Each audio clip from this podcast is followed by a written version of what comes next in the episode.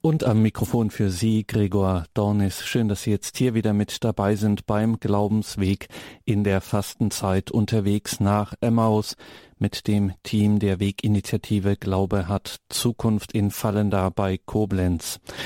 Der Donnerstag und der Freitag sind ja in der Fastenzeit bei uns gerade reserviert für diesen Glaubensweg unterwegs nach Emmaus.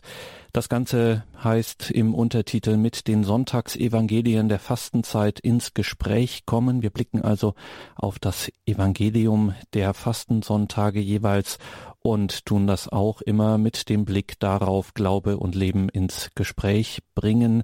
Stichwort Glaubenskommunikation kann man auch sagen. Und dazu sind wir immer verbunden mit der Weginitiative Glaube hat Zukunft. Bislang heißt das noch Projektstelle Wege Erwachsenen Glaubens in Fallenda. Und da sind wir heute verbunden mit Elfi Jansen, Anja Gläser und Pater Hubert Lenz, der ja maßgeblich verantwortlich zeichnet für die Projektstelle, freuen uns nun wieder in Fallenda mit dabei sein und mitgehen zu dürfen unterwegs nach Emmaus. Ja, einen herzlichen Gruß, ein Grüß Gott, ein Willkommen aus Fallenda. Mein Name, wie gesagt, Pater Hubert Lenz. Ich leite hier die Einrichtung und mit mir zusammen sind ich bin die Elke Jansen, Ihnen allen einen guten Abend. Ich bin die Anja Gläser, ich schließe mich dem an. Einen schönen guten Abend. Ja, wir haben schon mehrere Sendungen zusammen gestaltet zum Thema über den Glauben ins Gespräch kommen, Glauben und Leben miteinander im Gespräch zusammenbringen, in Lebensfragen, Glaubensfragen entdecken und Glaubensthemen als Lebensfragen sich deutlich machen. Bevor wir gleich das Evangelium vom nächsten Sonntag anschauen, einfach mal Frage an euch, aber auch Frage an mich selbst. Ähm, wie ist uns denn so in den letzten, vor zwei Wochen war das letzte Mal die Sendung, äh, wie ist es uns da eigentlich so gegangen mit dem Thema über den Glauben ins Gespräch kommen? Weiß nicht, wer könnte dazu was sagen? Also ich habe dazu was zu sagen und zwar merke ich so, ähm, je mehr ich mich mit den Glauben, dem Thema mit über den Glauben ins Gespräch kommen, mit Glaubenskommunikation beschäftige, umso fündiger werde ich im Alltag. Umso mehr Situationen gibt es, äh, wo ich das erspüren kann, wo ich vielleicht früher drüber weggehört habe. Ich merke, ich habe da einfach ein intensiveres Ohr entwickelt. Äh, ich höre genauer hin und es gab gerade gestern noch eine Begebenheit, die hat mich zutiefst berührt, wo ich gedacht habe, schau mal, wo Glaubenskommunikation einfach so ins Spiel kommt. Äh, ich schilder das nur mal kurz. Hm, meine Tochter arbeitet als Medizinerin in einer Klinik und hat eine ältere 80-jährige Patientin behandelt. Und nach dieser Behandlung bekam sie einen Brief von dieser älteren Dame, ähm, wo sie sich einmal für die Behandlung bedankte, aber zum anderen auch sagte, dass es ihr wichtig ist, ähm, meiner Tochter ihr Lebensmotto ähm, einmal schriftlich mitzugeben. Und da hat sie dann beschrieben, die Säulen in ihrem Leben waren der Glaube an Gott, das Gebet und das Vertrauen in die Kraft der Medizin und der Mediziner, denn sie hat wohl viele OPs und Krankheiten in ihren 80 Lebensjahren bis jetzt schon überstehen müssen. Und das hat sie mit meiner Tochter in einer wunderbaren Schrift auf einer ganz schönen Karte schriftlich übergeben. Und ich muss sagen, meine Tochter war sehr angerührt und der letzte Satz, den möchte ich fast wörtlich weitergeben. Sie hat darin geschrieben, dass diese drei Säulen sie getragen haben und dass das vielleicht die Grundlage für ein 80-jähriges erfülltes Leben sein könnte. Und es hat mich tief berührt, dass nur so eine kurze Begegnung, einer kurzen Behandlung eine Frau in dem Alter dazu animiert, diese Gedanken schriftlich zu verfassen und einer jungen Frau zukommen zu lassen. Ja, das ist ganz schön beeindruckend.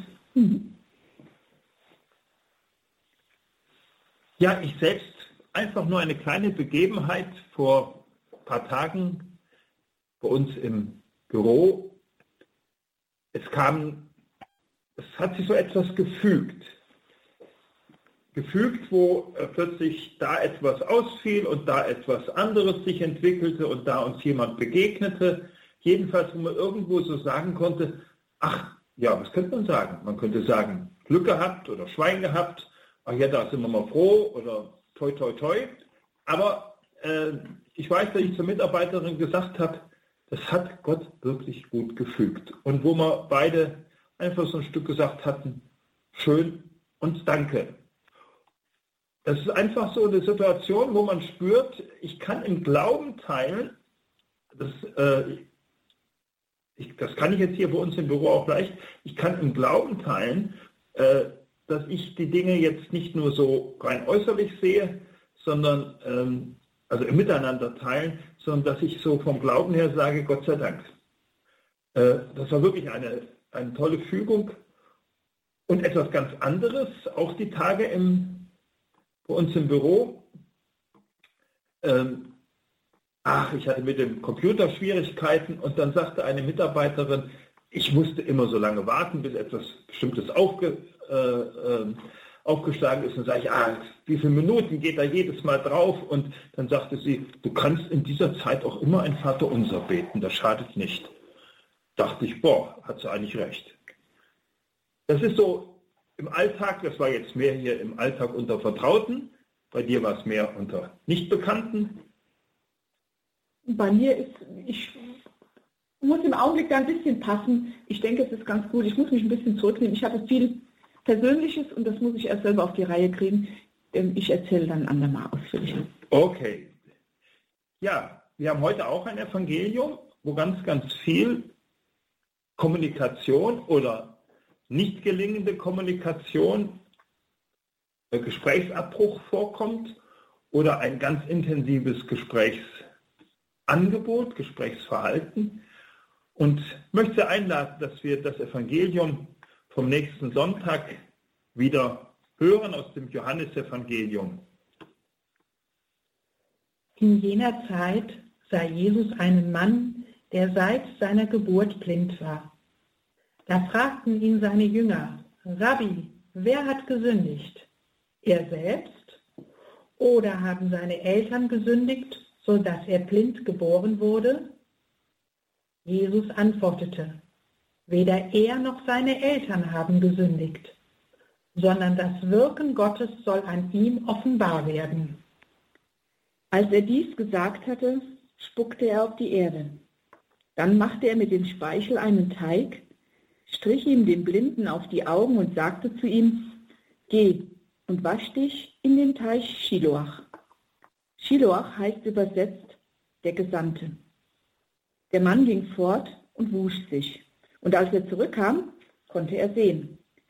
Die Nachbarn und andere, die ihn früher als Bettler gesehen hatten, sagten, ist das nicht der Mann, der da saß und bettelte? Einige sagten, er ist es. Andere meinten, nein, er sieht ihm nur ähnlich. Er selbst aber sagte, ich bin es. Da brachten sie den Mann, der blind gewesen war, zu den Pharisäern. Es war aber Sabbat an dem Tag, als Jesus den Teig gemacht und ihm die Augen geöffnet hatte. Die Pharisäer fragten ihn, wie er sehend geworden sei. Der Mann antwortete ihnen, er legte mir einen Teig auf die Augen, dann wusch ich mich und jetzt kann ich sehen. Einige der Pharisäer meinten, dieser Mensch kann nicht von Gott sein, weil er den Sabbat nicht hält. Andere aber sagten, wie kann ein Sünder solche Zeichen tun? Und so entstand eine Spaltung unter ihnen. Da fragten sie den Blinden noch einmal, was sagst du selbst über ihn? Er hat doch deine Augen geöffnet. Der Mann antwortete, er ist ein Prophet. Sie entgegneten ihm, du bist ganz und gar in Sünden geboren und du willst uns belehren? Und sie stießen ihn hinaus.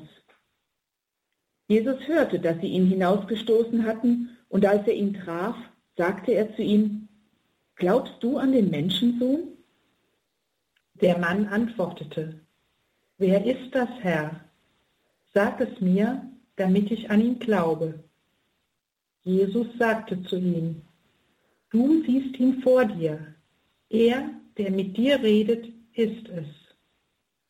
Er aber sagte, ich glaube, Herr, und er warf sich vor ihm nieder. Sehr herzlichen Dank und ich denke, dieses intensive Evangelium, wo am, Mensch, am Ende der Blinde die Augen des Herzens geöffnet hat und Jesus erkennt, im tiefsten erkennt, wo man hört, wie ganz unterschiedlich Menschen mit der Situation umgehen, möchte ich einfach einladen, dass wir jetzt bei der Musik das einfach in uns etwas nachklingen lassen.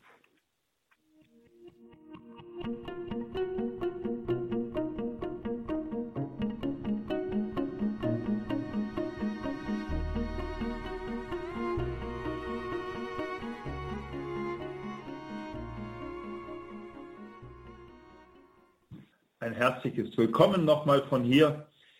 Wir haben eben das Evangelium vor der eingespielten Musik gehört, von dem Blindgeborenen, über den die Jünger sprachen, wer hat da gesündigt und wo Jesus auf diesen Menschen zuging, ihn geheilt hat auf etwas eigenartige Weise und wo dann andere besser Bescheid wussten und sagten, das kann nicht sein, aber dann der Blinde am Ende äh, sich zu Jesus bekennt, er warf sich vor ihm nieder, heißt es.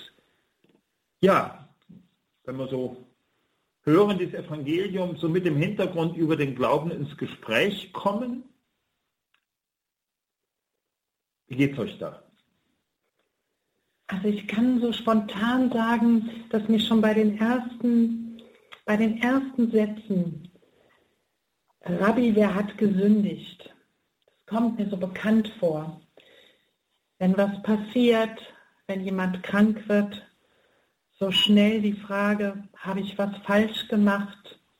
Im extremsten ist das eine Strafe. Manchmal die Frage, womit habe gerade ich das verdient? Es kommt mir so bekannt vor, dass mir diese Frage auch so ganz schnell in den Sinn kommt. Und ähm, obwohl ich so vom Verstand und von allem, was ich mittlerweile auf dem Glaubensweg gelernt und erfahren habe, nicht an einen strafenden Gott glaube. Und trotzdem sitzt es noch tief in meiner Seele, dass sich ganz schnell diese Frage einschleicht, was habe ich falsch gemacht? Woran liegt das? Wie konnte es dazu kommen? Und mich beeindruckt es hier so an dieser Stelle, Jesus lässt sich gar nicht darauf ein. Es, es sieht mehr als nur wir, also die zwei Möglichkeiten. Ja. Entweder waren es die Eltern oder du warst es selber oder aber es muss irgendwas gewesen sein. verantwortlich sein dafür. Ne? Genau. Und er geht ganz weg davon. Er sagt, hieran soll sich was zeigen, was offenbar werden. Das hat jetzt gar nichts mit euch, eurem Wirken zu tun. Und ähm, wo ich mich so wiederfinde, was ich eben beschrieben habe, in diesem direkten Gedanken, der mich oft durchzuckt, wenn mir was widerfährt, ähm, finde ich das sehr befreiend. Wie Jesus reagiert. Wie Jesus reagiert, dass er da gar nicht drauf mhm. eingeht, dass er da jetzt gar nicht sagt, nein, das hat nichts mit euren Vorfahren oder mit euch oder eurem Verhalten zu tun, sondern er richtet den Blick auf Gott Vater, auf Gottes Wirken und sagt, das hat, das hat einen viel tieferen Sinn, als dass du dieses oder jenes gemacht hast oder dieses Gebot missachtet hast. Das finde ich sehr trostreich.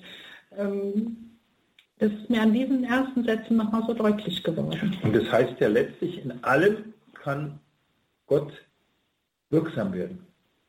Ich denke manchmal. Alles sogar, kann zum Heil werden. Und ich denke manchmal gerade solche Situationen, die nicht so allglatt in laufen. unserem Leben laufen, gerade da kann sich viel zeigen, wenn unser Blick nicht so verstellt ist, wie ich ihn eben beschrieben habe und wie ich meinen eigenen Blick auf manche Situationen leider auch immer wieder erlebe. Aber was man auch sieht, ist, dass da eine große Not ist bei den Menschen. Das muss doch alles einen Grund haben, es muss doch erklärbar sein. Die Menschen suchen nach einem Grund, warum ist das uns passiert. Und den Grund liefert ihnen Jesus schon, aber er ist vollkommen unverständlich, dass das nämlich ein Werkzeug Gottes ist. Also das ist mir eigentlich erstmal sehr unverständlich, wenn ich mir vorstelle, mit meinem Leid macht Gott mich zum Werkzeug, dann würde ich sagen, der nächste, ich wäre, ich brauche das Opfer nicht sein, ich wäre gerne dabei, genau. guck mir das an. Also warum muss ich dann derjenige sein, an dem Gott etwas wahr werden lässt? Ist das ein Geschenk, dass ich das bin, dass Gott mich ausgewählt hat, das zu machen? Also da steckt ganz viel andere Sachen noch drin. Für mich ist so eher die Not, ähm, das Blinde ist ja eine Strafe. Das sehen die als Strafe, nicht als Chance. Also ich habe mit Blinden ab und zu mal zu tun gehabt. Die hören besser, die fühlen besser, die haben ganz andere Sinne, viel mehr aktiviert als ich mit meinen Augen. Also die sind ja nicht schlechter dran wie ich jetzt mal, nur weil ich mit meinen Augen eine andere Perspektive einnehme.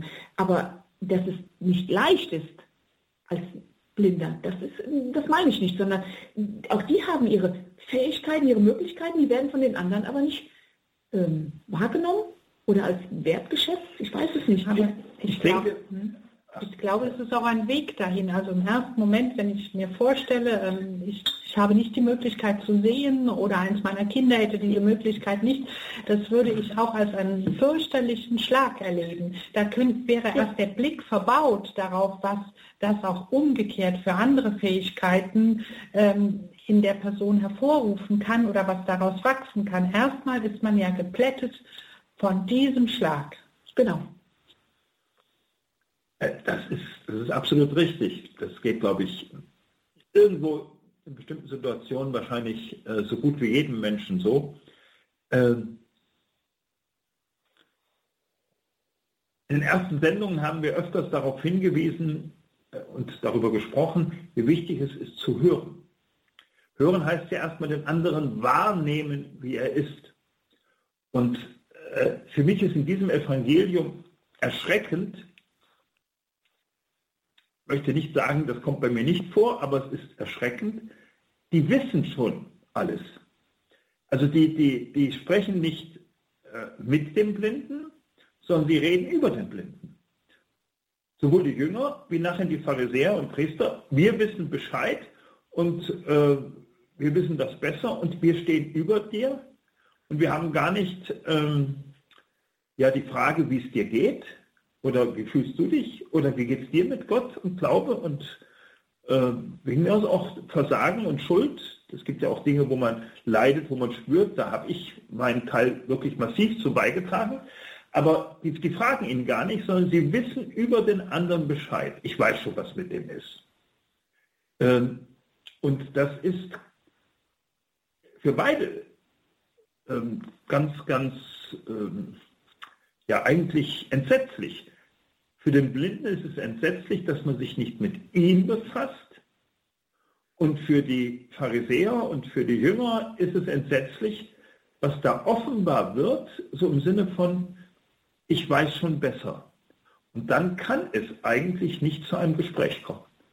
Das ist Kommunikation unterbrochen. Wenn ich besser als du Bescheid weiß, nicht hinhöre, nicht erstmal wahrnehme, was ist, wie geht es dir, dann kann es nicht zu einem Gespräch kommen. Das ist ja auch hier der Fall. Vor allem die Jünger fragen ja gar nicht, warum ist er blind? Ja. Sie, sie, gehen gar nicht auf den ein, sondern sie fragen Jesus, warum? Also die zwei Möglichkeiten, das können Sie sich vorstellen, ähm, die haben doch schon einiges mit Jesus erlebt. Mhm. Und trotzdem sprechen sie ihn drauf an. Also sie, die Frage, warum, warum fällt Ihnen der Blinde jetzt auf? Die hätten ja auch genauso gut an ihm vorbeigehen können. Ja, aber der Blinde fällt ihnen auf und dann fragen sie den, wie du schon sagst, über ihn, über seinen Kopf hinweg. Sie hätten ja auch den Blinden fragen können. Warum bist du hm. blind? Also.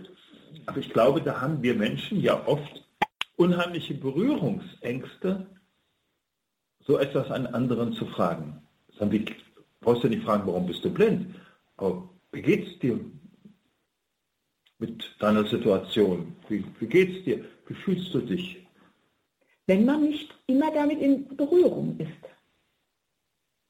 Also das, das denke ich mir, ähm, ich bin in einer Reha-Sportgruppe und da war eine junge Frau in meinem Alter und die schwamm neben mir und wir haben uns ganz normal unterhalten und nachher stellte sich raus, es fehlte ein Bein. Habe ich gar nicht festgestellt. Aber da wir beide in, in, in einem Reha-Sport sind, konnten wir uns darüber austauschen. Das hat natürlich schon Überwindung gekostet, aber wir hatten ein Gespräch, das nämlich das, wir haben uns darüber unterhalten. Wie kam es denn dazu? Sie hätte auch sagen können, kann ich nicht drüber reden, hat es aber nicht, ganz normal, ja, ist so und äh, schon länger und ja.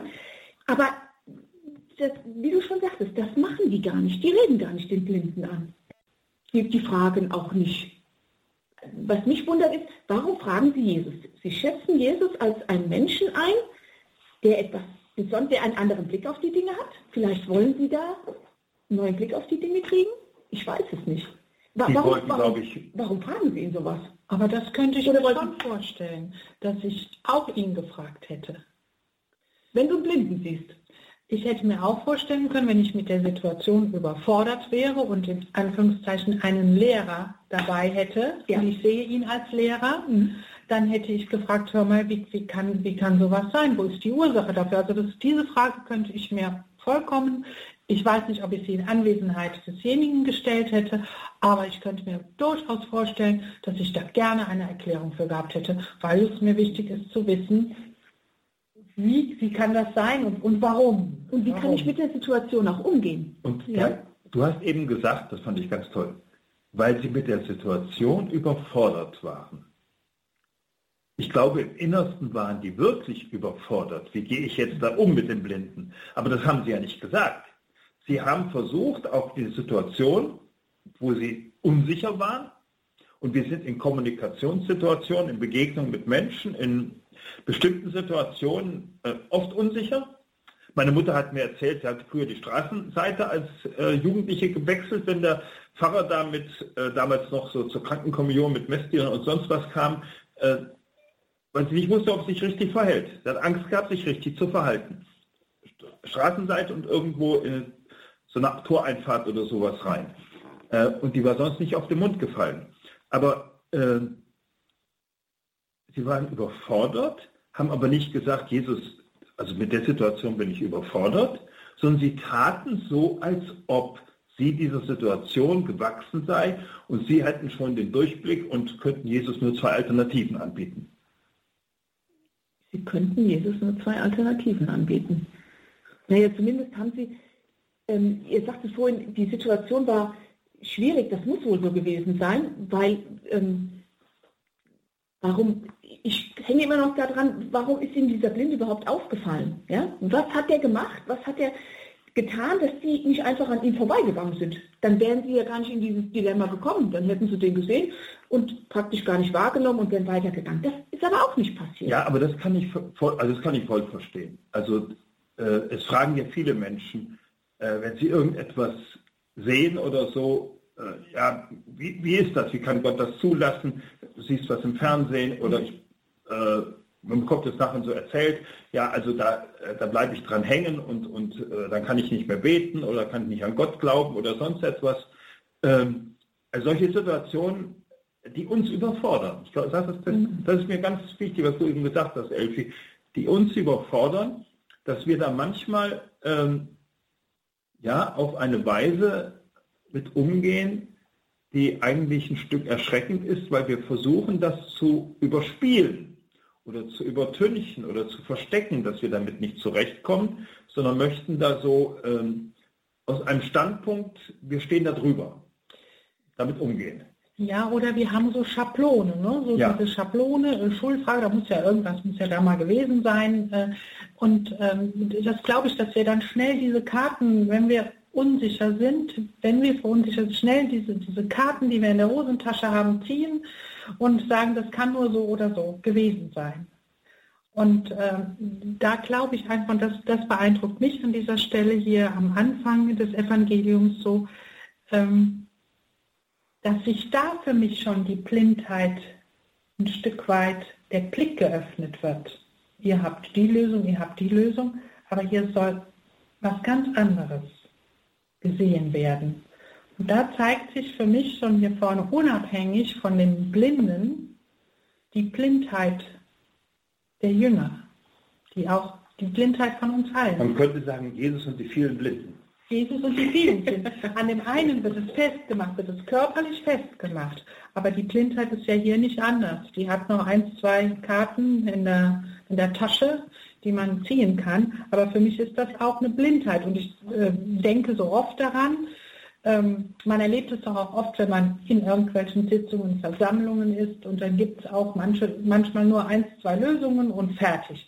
Und dann merke, spüre ich oft, wie ich beobachten kann, da gibt es nur die eine Richtung, da gibt es nur diesen Tunnelblick und es wird nicht rechts und links geguckt. Wer der Stärkere ist, der, der trägt es durch. Leider sehe ich das immer bei den anderen. Und wenn mich die Blindheit schlägt und mich manchmal andere sagen, Elfi, mal langsam, lass den auch mal ausreden oder hör doch mal, vielleicht ist da auch was dran, dann merke ich gar nicht, wie ich selber im Eifer auch das Pferd da durchtreibe, ohne zu hören, ich bin taub, ich bin blind, ich sehe manchmal gar nicht, wie der eine oder andere sich doch bemüht, da seine Sache auch voranzutreiben. Und dann denke ich immer, wie schade, wenn du irgendwo, merke es auch oft, wenn ich persönlich nicht so engagiert oder involviert bin, dann habe ich auch oft so Momente, wo ich mich in so Runden einfach mal ein Stück weit aus der Situation rausgehe und denke, guck mal, was passiert hier eigentlich. Und dann sehe ich es bei den anderen. Aber wenn ich die anderen mit meiner Blindheit plage, leider gelingt das noch nicht so gut. Aber immerhin ist es dir schon aufgegangen, dass du teilweise da blinde Flecken hast. Und das ist, finde ich, schon mal ganz viel, dass dir auffällt, hör mal, auch ich kann es so machen. Und dass einem manchmal die Pferde durchgehen geschenkt, oder? Das ist, mhm. aber ja, aber ja. ich finde allein schon, das ist der erste Schritt für mich so, zu merken, auch ich habe blinde Flecken und die sind manchmal größer, manchmal kleiner. Und die Chance, auf meine blinden Flecken zu reagieren zu können, das ist doch das, das Kunststück. Dass ich, die Jünger sind ja offen für sowas. Und wie reagiert da Jesus? Wie reagiert Jesus jetzt einfach vom Umgangsstil sowohl mit den Jüngern, mit den Blinden und indirekt mit den Pharisäern und den Priestern? Das ist ja schon interessant. Naja, er macht es wie ganz so oft, das, das geht mir halt auch so, er macht es nicht belehrend. Also wenn ich meine Kinder zu Hause habe, dann sage ich, ich habe es dir doch gesagt. Der Satz kommt raus, obwohl ich mir vorgenommen habe, ich sage ihn nicht mehr, er kommt. Okay.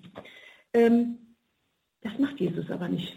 Ich meine, Jesus hat ja auch nur viele Geschichten aufgeschrieben bekommen. Die, die er nicht aufgeschrieben hat, da hat er bestimmt auch so gehabt.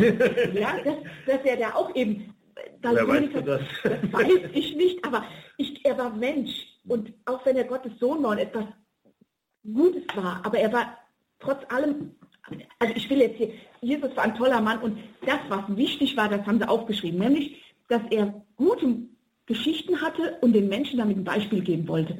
Guckt auf euer. Und das geht nicht, indem man den Finger ausstreckt und sagt, hier, guck mal, da hast du was gemacht, ähm, sondern er tut etwas. Also er, er hält auch keine langen Reden und sagt, die Blindheit kann durch die Krankheit kommen oder durch Vererbung oder durch was ja. weiß ich, sondern er tut etwas.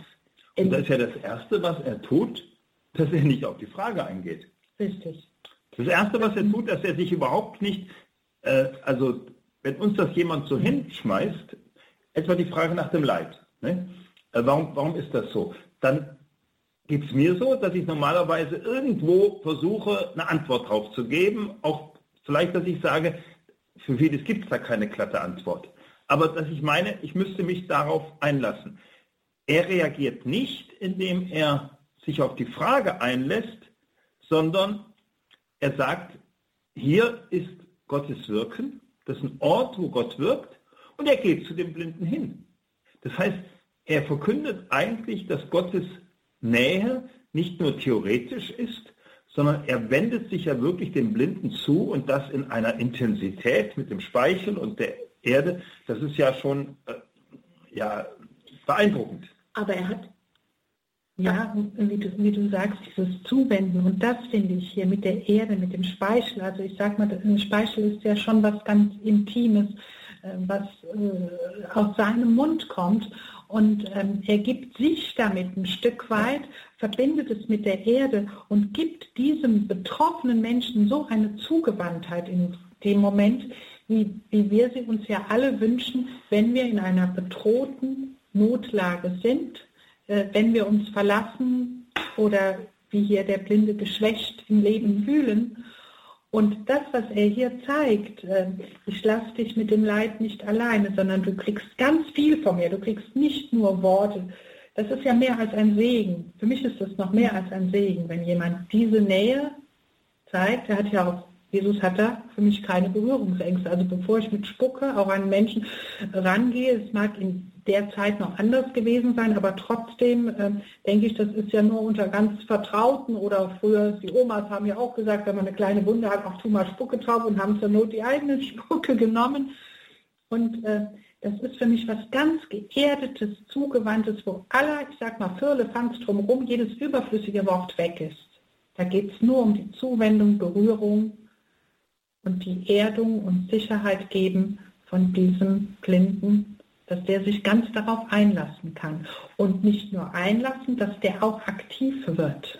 Der arbeitet ja mit, der hat ja einen Auftrag, der soll ja hinterher sich das Gesicht abwaschen. Und der, also ich könnte mir zum Beispiel vorstellen, ich würde denken, damit das länger wirkt, ich lasse das mal, mal, mal drauf, bis das abbröckelt, dann bin ich auch ganz sicher, dass das gewirkt hat. Ja? Nein, ihr tut es genau, wie er sagt. Er sagt zu ihm, ähm, wasch dein Gesicht ab und geh an den Teich. Und er, er macht das. Aber der, der Teich ist ja relativ weit weg. Vielleicht ist es in der Zeit getrocknet. Ja. Also ich hätte vielleicht noch ein, zwei Tage dazu gegeben, um absolut sicher Du, hier ist gar keine Zeit Darf ich noch mal kurz zurück? Ich finde das ja. gut, was du sagtest mit den Ausführungen, Jesus zugewandt. Aber Jesus war nicht nur dem Blinden zugewandt. Du sagtest vorhin, Hubert, ähm, er hat die Frage nicht beantwortet. Ich glaube schon, dass er die Frage beantwortet hat. Er hat nämlich die Frage hinter der Frage, manchmal dieser Satz, gesehen. Der hat gewusst, dem geht es gar nicht um die Frage, wer ist schuld, sondern dem geht es um was ganz anderes. Zum Beispiel, was mir jetzt einfällt, wie kann ich dem helfen? Wie kam es dazu? Und der sagt ihm, der gibt ihm eine Chance, die Frage, die sie eigentlich so gestellt haben, nämlich anders zu hören. Also wir haben immer zwei Möglichkeiten. Du hast die eine Möglichkeit genommen, die Sachebene. Okay, der ist blind und jetzt müssen wir gucken. Jesus bietet ihnen aber noch eine andere Gelegenheit an. Was ist denn dahinter? Warum stellst du überhaupt die Frage? Da, da ist ja irgendwas, was dich bewegt. Und da will Jesus, glaube ich, hin. Oder das ist ja an sich grundsätzlich eine ich glaube so, wenn man mit anderen Menschen ins Gespräch kommen will oder so, da ist da, glaube ich, zu diesem Hören gehört dazu, was bewegt die anderen? Was beschäftigt sie? Wonach sehnen sie sich? Was wünschen die sich eigentlich? Welche Bedürfnisse haben die? Und wenn man da mal so die Personengruppen durchgeht, der Blinde, die Jünger, die Priester und Pharisäer, was haben die im tiefsten für Bedürfnisse für Sehnsucht. Ich glaube, manchmal ist es gut, wenn man mit einem Menschen ins Gespräch kommen will, sich diese Frage zu stellen und auch zu gucken, wie ging Jesus auf diese Frage ein? Welche Bedürfnisse sind da? Welche Wünsche? Ja, und ich denke, gerade wenn du diese Frage stellst, und wir bleiben hier bei den Jüngern, da ist natürlich das Bedürfnis erstmal ähm, nach der schnellen, erlösenden Antwort. Wenn ich weiß, die Eltern waren schuld oder da ist das und das gewesen. Das lieben wir ja alle, diese schnellen Antworten. Und vor allem eindeutigen Antworten. Und eindeutigen. Ja, also klipp und klar, ja. ohne Wenn und Aber. Und ich bin schön draußen. Genau, und damit ist das für mich. Und eigentlich die eigentliche Not oder das Bedürfnis hinter der Frage ist doch auch, ja, wie kann ich gut mit dieser Situation umgehen? Möglichst, dass ich gut aus der Situation rauskomme. Aber wie kann ich gut mit der Situation umgehen? Ich denke, dass die Jünger gar nicht so ganz sicher waren, wie sie jetzt mit dem Blinden umgehen sollen. Wir sind ja auch manchmal nicht ganz sicher, wie wir mit bestimmten umgehen sollen. Aber sie taten so, als würden sie drüber stehen und waren in Wirklichkeit verunsichert. Wo du das gerade sagst, dieses Bedürfnis, wie gehe ich damit um? Das habe ich ganz bestimmt, wenn ich in der Stadt bin und begegne einen Bettler, der am Straßenrand sitzt. Da hätte ich gern mal den Jesus dabei gehabt. Der muss, die, die sind ja nicht blind, aber die sitzen auch da. Wie gehe ich mit dem Mensch um? Das ist ein konkretes Beispiel. Das ist ein ganz konkretes Beispiel. Da hätte ich den Jesus auch gerne mal gefragt. Was mache ich jetzt mit dem? Und auf die Antwort Mann, da wäre ich echt gespannt gewesen, weil der hätte nicht gesagt, gib ihm Geld oder sonst irgendwas. Aber was machst du? Das Einzige, was ich jetzt mache, was ich mir zugestehe, ist, dass ich wenigstens Grüße, guten Tag sage, weil ich es unmöglich finde, nicht zu sagen. Aber damit tue ich dem Kerl ja, oder meistens sind es Männer, ja nichts Gutes. Und dann schäme ich mich wieder, weil ich so von oben herab guten Tag sagen kann. Ja, und, und so ungefähr könnte es doch den, den Jüngern auch gegangen sein. Ja, das finde ich einen guten. Also denen fehlte diese, dieses Sicherheitsgefühl fehlte ihnen, mhm. aber auch dieses Gefühl für ein wirkliches Verständnis der Situation. Was passiert denn hier gerade eigentlich mit dem Bettler, mit mir? Und die Pharisäer, die Priester, die antworten ja auch sehr selbstsicher. Wie kannst du uns was antworten? Wir wissen doch genau Bescheid und äh, wir haben Ahnung und so. In Wirklichkeit, behaupte ich mal, ist im Herzen jeder solchen Situation gegenüber verunsichert, hat keinen festen Boden. Wie verhalte ich mich da? Aber man zeigt es nicht so gerne und geht dann so übereifrig dran oder so überselbstsicher dran und wir wissen Bescheid. Und der Blinde, der wusste um seine Grenze, der wusste um seine Bedürftigkeit und der hat, ja, ich sag mal, Ohr und Herz und dann nachher die Augen aufbekommen, dass er sich darauf einließ, was Jesus ihm an Zuwendung, an Nähe und an Licht schenkte. Also ich denke, dass der Umgang mit der eigenen, ja, den Fragen hinter den Fragen und den Unsicherheiten hinter den Fragen und den, was einen bewegt hinter den Fragen, äh, für einen selbst hilfreich ist, nachzugehen und im Begegnen mit dem anderen, um wirklich zu wissen, was braucht er als Antwort des Glaubens.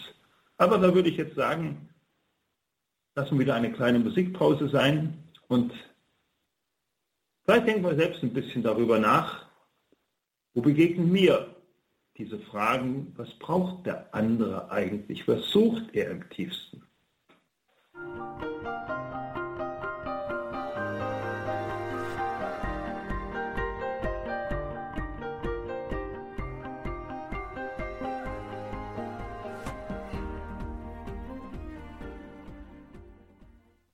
Ja, nochmals ein herzlicher Gruß.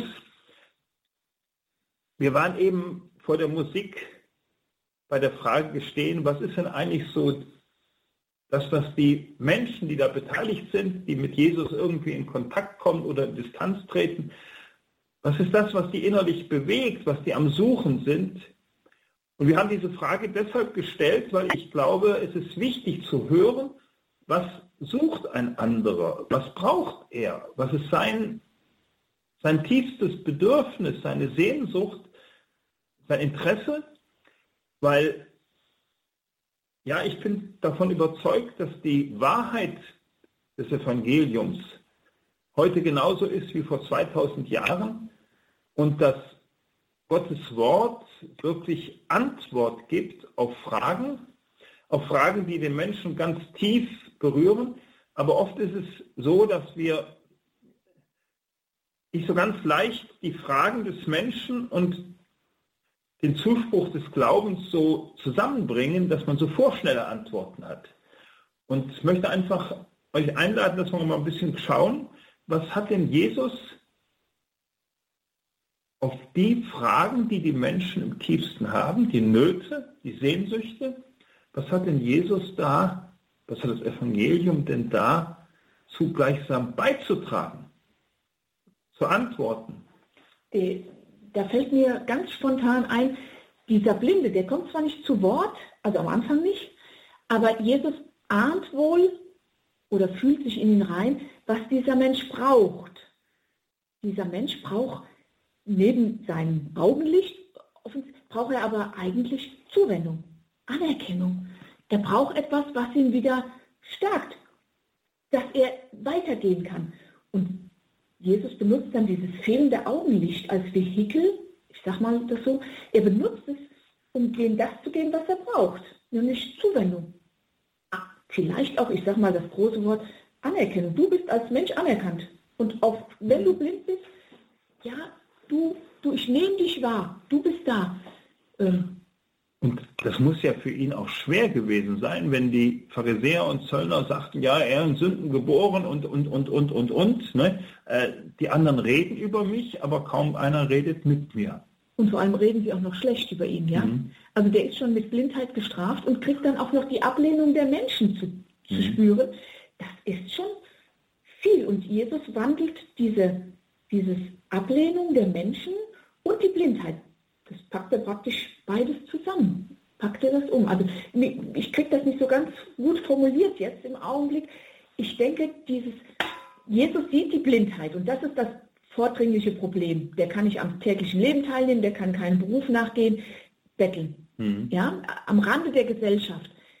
Aber wer von uns will denn am Rande der Gesellschaft sein? Auch mit welchen Hindernissen auch mhm. immer beschlagen? Und Jesus holt ihn, indem er ihm sagt, seine Blindheit, er nimmt ihn bei dem, was, er, was ihm fehlt, nimmt er ihn und stellt ihn in die Mitte der Gesellschaft. Das ist doch das, was wir auch wollen. Nicht im Mittelpunkt stehen, aber dazugehören. Ähm, ja, und ich komme nochmal auf den Punkt, dass ich diese Blindheit in zweifacher Form sehe, auch bei den Jüngern.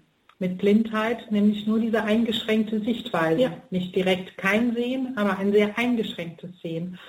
Und äh, für mich kommt auch daraus eine Aufforderung, lasst euch drauf ein. Lasst euch auf den Blinden ein. Lasst euch mal auf andere Antworten und Sichtweisen ein. Und lasst euch auch auf Unsicherheit ein. Ja. Lasst euch auf eigene, ähm, ja, auf eigene Grenzen ein, wo man spürt, die Situation habe ich jetzt nicht mehr in der Hand. Ich weiß nicht, wie ich damit umgehen soll. Ich weiß nicht, wie ich dem Bettler, was du vorhin sagtest, wie ich dem Blinden begegnen sollte. Ich weiß nicht, wie ich äh, jemand begegnen soll, wo ich gerade gehört habe, ähm, der war jetzt eine Zeit im Gefängnis. Äh, in meinem Bekanntenkreis ist jemand so, wo auch alles ganz unterschiedlich reagiert. Manche machen ihm deutlich, du, ich stehe zu dir und bei manchen ist das Gegenteil und Distanz und will ich nichts mit zu tun haben. Ähm, Barmherzigkeit, aber ähm, ne, wie man dann so, ich glaube, dass wir Menschen da manchmal Krüppel sind oder blinden Fleck haben, was die, An die Not des anderen ist und wie erreiche ich dieses Herz und wie geht Jesus damit um? Was hat er wirklich zu bieten? Denn die Not, die die Jünger haben, diesen blinden Fleck, das ist ja auch vielleicht das Heilfrohsein, ey, blind bin ich schon mal nicht. Ja, also Gott sei Dank, das, das habe ich nicht. Ist ja auch ein Stück sich drüber setzen. Eben, ne? genau. Ja. Sich ein Stück erheben und sagen, ich habe hier alles voll im Blick. Und ich gehöre dazu. Hm. Das ist für mich so, so ach Gott sei Dank, der Außenseiter oder derjenige, der bin ich schon mal ja, nicht. Im wahrsten Sinne des Wortes, mit Blindheit sind wir schon mal nicht geschlagen. Genau. Ne? Das ja. ist ja so ein Geschlagensein, ein nach außen versetzt sein. Genau. Und Jesus holt aber gerade das. Also ich finde das eigentlich, so je, mehr ich, so je mehr wir darüber reden, finde ich, das macht er das richtig genial. Er holt ihn rein, ohne die anderen vor den Kopf zu stoßen und zu sagen, ähm, ihr braucht jetzt, er braucht gar nicht sagen, ihr braucht keine Angst haben, der nimmt euch keinen Platz weg, sondern der, der nimmt ihn dazu und sagt, das ist eine Bereicherung. Ich persönlich glaube sogar noch, also wenn ich dabei gewesen wäre, wäre mir dieses Verhalten Jesu etwas peinlich. Warum? Äh, weil ich jetzt nicht weiß, wie ich damit umgehen soll. Ich wüsste im Augenblick nicht, ich frage Jesus und rede so äh, schlau daher, ne? und dann antwortet er nicht drauf durch Worte, sondern durch Tun. Nämlich er antwortet darauf, dass er sich auf diesen Blinden in einer Weise einlässt, äh, die mir fast etwas viel ist. ne? Er hätte ja einfach ihn mal so ansprechen können. Nein, das wurde ja äh, ganz schön intensiv. Und der Teich Shiloach, Shiloach heißt ja der Gesandte, das ist ja letztlich wasche dich in Jesus in der Taufe. Ah, okay, das, ist auch noch Punkt. Das ist noch, Wir haben also, viel zu wenig Zeit, um alles zu besprechen da, hier. Lass dich darauf ein, was das ist. Lass dich auf das Leben mit Jesus ein, denn das Waschen im Teich Shiloh ist eigentlich das Waschen im Messias, im, äh, in dem, was Jesus uns geschenkt hat.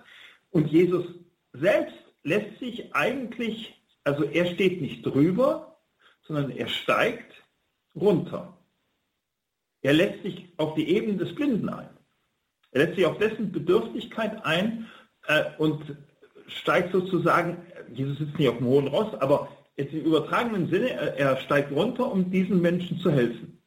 Aber dem, äh, wie eigentlich die Stellung, die er hat, Rabbi, du müsstest doch und so mhm. weiter. Mhm. Und da begibt er sich ganz auf die Ebene des Menschen in Not und holt ihn da heraus. Ohne ihm die Eigeninitiative zu nehmen, weil zum Teich muss der arme Kerl, ja. arme Kerl in Anführungsstrichen, nämlich selber laufen. Ja. Also ich zum Beispiel mache mir Gedanken, wie kommt er dahin? Ich hätte gesagt, soll ich mit dir gehen? Das macht Jesus auch nicht. Mhm. Also in gewisse Eigenverantwortung überlässt er ihn schon noch. Er hätte ja sagen können, komm, ich führe dich mal zum Teich. Nee, da muss er selber hin. Und wenn du sagst, er muss sich in ihm waschen, so ungefähr, dann ist das wieder diese Freiheit, von der wir schon mal, dass Gott uns die Freiheit gibt. Du kannst es machen, du kannst es aber auch sein lassen. Und diese Freiheit sieht man ja auch diese Freiheit sieht man ja auch ganz am Ende, wo Jesus ähm, äh, auf ihn zugeht, als er ähm, bei den anderen praktisch ausgestoßen wurde. Du hast doch keine Ahnung, wurde äh, in Sünden geboren und uns willst du uns was sagen. Ne? Also die haben nochmal gezeigt, was, was man so als Mensch kaputt machen kann durch solche Verurteilungen. Und dann hat eigentlich sein Herzvater ganz offen für Jesus. Und Jesus fragt ihn jetzt, vorher nicht. Glaubst du an den Menschensohn? Also er geht eigentlich diesen Schritt weiter, ähnlich wie äh, vor einer Woche mit der Frau am Jakobsbrunnen, so einen Schritt weiter, glaubst du an den Menschensohn? Und als Jesus ihm sagt, ja, ich bin es, da wirft er sich ihm zu Füßen. Also da stellt der Blinde eigentlich die wirklichen Verhältnisse her. Du bist der Messias, du bist groß und ich bin der Bedürftige, aber ich werde restlos von dir beschenkt. Und er ist nicht mehr blind. Das macht, ja, ja, restlos. Ja, also, er, er, er, hm. also er ist sehend und trotzdem macht er. Er weiß, wem er das zu verdanken hat. Hm. Also dieses... Ähm, Wie in aller Freiheit Jesus ihn zum Glauben führt. Ne? Also nicht reden über und nicht fromm daherreden. Wer hat gesündigt? Ne? Kriegt ja schon äh, religiös sehr mhm. tiefgründig. Jetzt bin ich richtig froh, dass wir beim Radio sind. Wenn du sagst, nur fromm daherreden, ja. das machen wir ja relativ. Aber das Tun ist im Radio halt natürlich schlecht auch rüberzubringen. Aber ich denke, das geht automatisch, äh, nicht automatisch, aber es gehört dazu. Also ich glaube, dass man vieles tut, nur man muss es auch ähm, mit dem richtigen Augen sehen. Ja, und ich glaube, dieses Sehen verwandelt sich hier zum Ende hin in den Glauben. Mhm. Und ich denke, das ist ja einfach toll. Da beginnt ein Gespräch über hin zu einer Begegnung mit und diese Begegnung mit hin zu einer Erfahrung, was es eigentlich heißt, sich für Gott zu öffnen aber in aller Freiheit. Ja, ich denke, das ist schön, so miteinander ins Gespräch zu kommen, zu merken, wohin Gespräche einen führen können. Und ich darf jetzt einfach mal eine kleine Werbung einbauen. Äh, wir werden ja im, am Sonntag nach Ostern oder am Wochenende nach Ostern, 21. bis 23. April, hier bei uns ein Wochenende starten. Ihr werdet zum Teil ja auch dabei sein. Nur Mut, einfach vom Glauben reden. Wie Gott und die Welt ins Gespräch kommen. Einfach das Ganze noch ein Stück tiefer sehen und gucken und schauen, was, wie kommt Glauben und Leben miteinander ins Gespräch. Wir haben am Anfang gesagt, dass wir immer wieder erfahren dürfen, erfahren haben in den letzten Wochen, äh, wenn man so die Augen öffnet, dass in Wirklichkeit an vielen Stellen man so miteinander ins Gespräch kommt. Wenn jemand von den Hörern an diesem Wochenende Interesse hat, dann schreiben Sie einfach uns eine Mail, dann bekommen Sie nähere Informationen. Wir haben ja schon, äh, aber für die Hörer, die neu sind, gesagt, die Kontaktdaten von uns. Die Telefonnummer 0261 6402 und dann die 248. Ich sage nochmal 0261 6402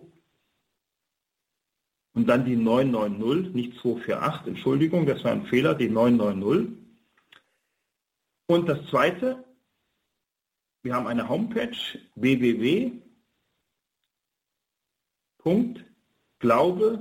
www.glaube-hat-zukunft.de und dann slash dieses Schrägzeichen Emmaus, dann findet man hier zu dem Glaubensweg in der Fastenzeit einige Informationen und Unterlagen. Aber da findet man auch die Kontaktmöglichkeit, dass man etwa eine Mail hierher schickt.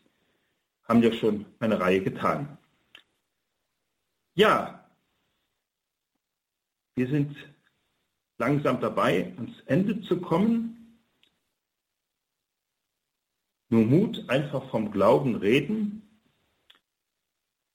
über Gott und die Welt, beziehungsweise mit Gott und der Welt ins Gespräch kommen. Und wir wollen das betend oder besinnlich beenden. Elfe, wenn ich dir das Wort erstmal geben darf. Ja. Zum Abschluss haben wir noch ein paar Verse von Lothar Zenetti mitgebracht, die eigentlich das Wunder beschreiben, das Jesus am Blinden bewirkte. Menschen, die aus der Hoffnung leben, sehen weiter. Menschen, die aus der Liebe leben, sehen tiefer. Menschen, die aus dem Glauben leben, sehen alles in einem anderen Licht. Amen. Ja, und dann wollen wir beten und bitten. Vielleicht haben wir gemerkt, dass wir selbst die Blinden manchmal sind. Und wir bitten, dass wir unsere eigene Unsicherheit, unsere Blindheit entdecken, wahrnehmen, dass wir uns bittend damit an Jesus wenden oder auch an Mensch, andere Menschen wenden und merken, Kommunikation, Gespräch beginnt nicht von oben herab, sondern ja sozusagen auf gleicher Höhe. Und das heißt manchmal, ich muss mich bücken, dem anderen zuwenden. Segne du uns selbst, segne die Gespräche, die wir führen, die Begegnungen, die wir haben, wo wir vielleicht merken, in Wirklichkeit bin ich unsicher. Aber das Beispiel Jesu könnte mir vielleicht helfen, auf die Not, auf die Situation eines anderen zuzugehen. Und dazu segne uns und all das, was wir auf dem Herzen tragen, was vielleicht vorhin im Gespräch etwas angerührt wurde, der allmächtige und barmherzige Gott, der Vater und der Sohn und der Heilige Geist. Amen.